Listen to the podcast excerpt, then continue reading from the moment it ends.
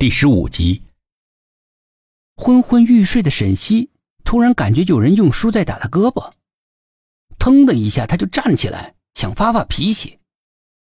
看见编辑从办公室里面出来，跟前面的几个同事在商量着什么。妈呀！谢天谢地！要是被他看见我在办公室睡觉，我又完蛋了。正在感叹有惊无险的沈西，刚刚想起来有人叫他起来。哪个好心人救我于危难之中啊？我就是那个好心人呐。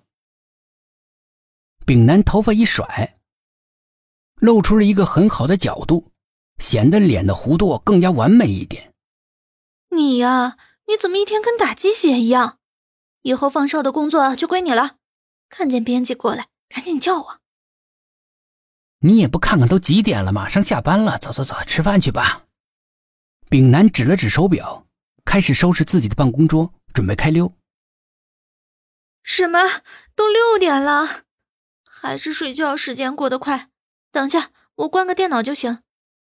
沈西也赶紧爬起来，整理了一下自己的头发，拿出随身携带的小镜子照了照。走吧，呃，去哪儿吃？还是那家老地方。只有下班开饭和上班迟到的时候，沈西的动作最快。又到了同事平时最爱去的那家饭店，也不算高端大气，也不算上档次。但是这家老板的手艺好到没天理，因为是经常去，所以大家和老板都熟了。好心的老板会给大家打个折。老板，照之前的两人餐点。丙南招呼着老板过来。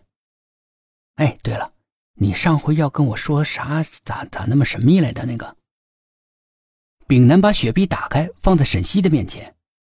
你，嗯，你想知道，但是不要告诉别人，行不？沈西故意把身子往前倾了倾，手遮住一半的嘴，很神秘的说：“什么事儿啊？不说，不说。那个把我们救出来的那个朋友，我压根儿就不认识。”他让我用我的记者身份帮他问一些事情。丙南拖着下巴，眨了下眼睛，好像在沉思。可能是什么公司的猎头吧？是不是为了挖什么人呢？哎，什么时候带我去见见呗，看看到底是一个什么样的人。丙南吃了一口老板上来的菜，嗯，好吃。哎，你尝尝。哎。跟你说等于没说。沈西对于丙南不以为然的态度，真是懒得再跟他说下去了。啊，身边都是吃货，应该给你们俩介绍一下，你们绝对会感谢死我的。沈西看着丙南狼吞虎咽的样子，突然想起来李曼也是个吃货，撮合撮合他们两个，还是可以的。你说谁呀？我闺蜜大美女，给你介绍下。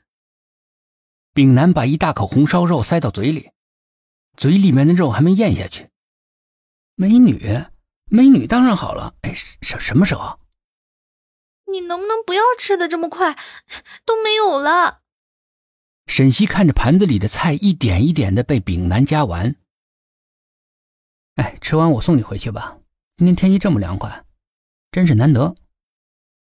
好的呀。沈西觉得，在这个城市里面，能够说得上话的，除了闺蜜李曼，就是眼前这个对自己一直照顾的丙南了。夜晚的灯光总是给城市增添了一丝祥和的气氛。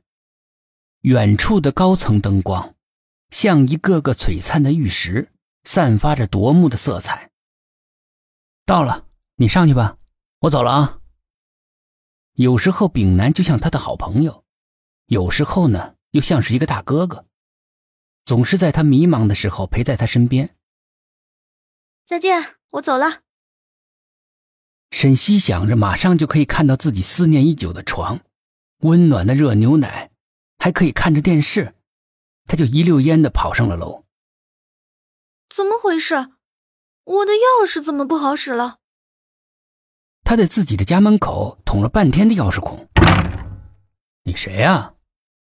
突然出来了一个浑身肌肉的胡茬男，吓了沈西一大跳。干嘛呢？信不信我叫保安了？胡茬男对着沈西大吼道。一问，这才知道自己的房子已经被租出去了，是那个讨厌的没表情男干的。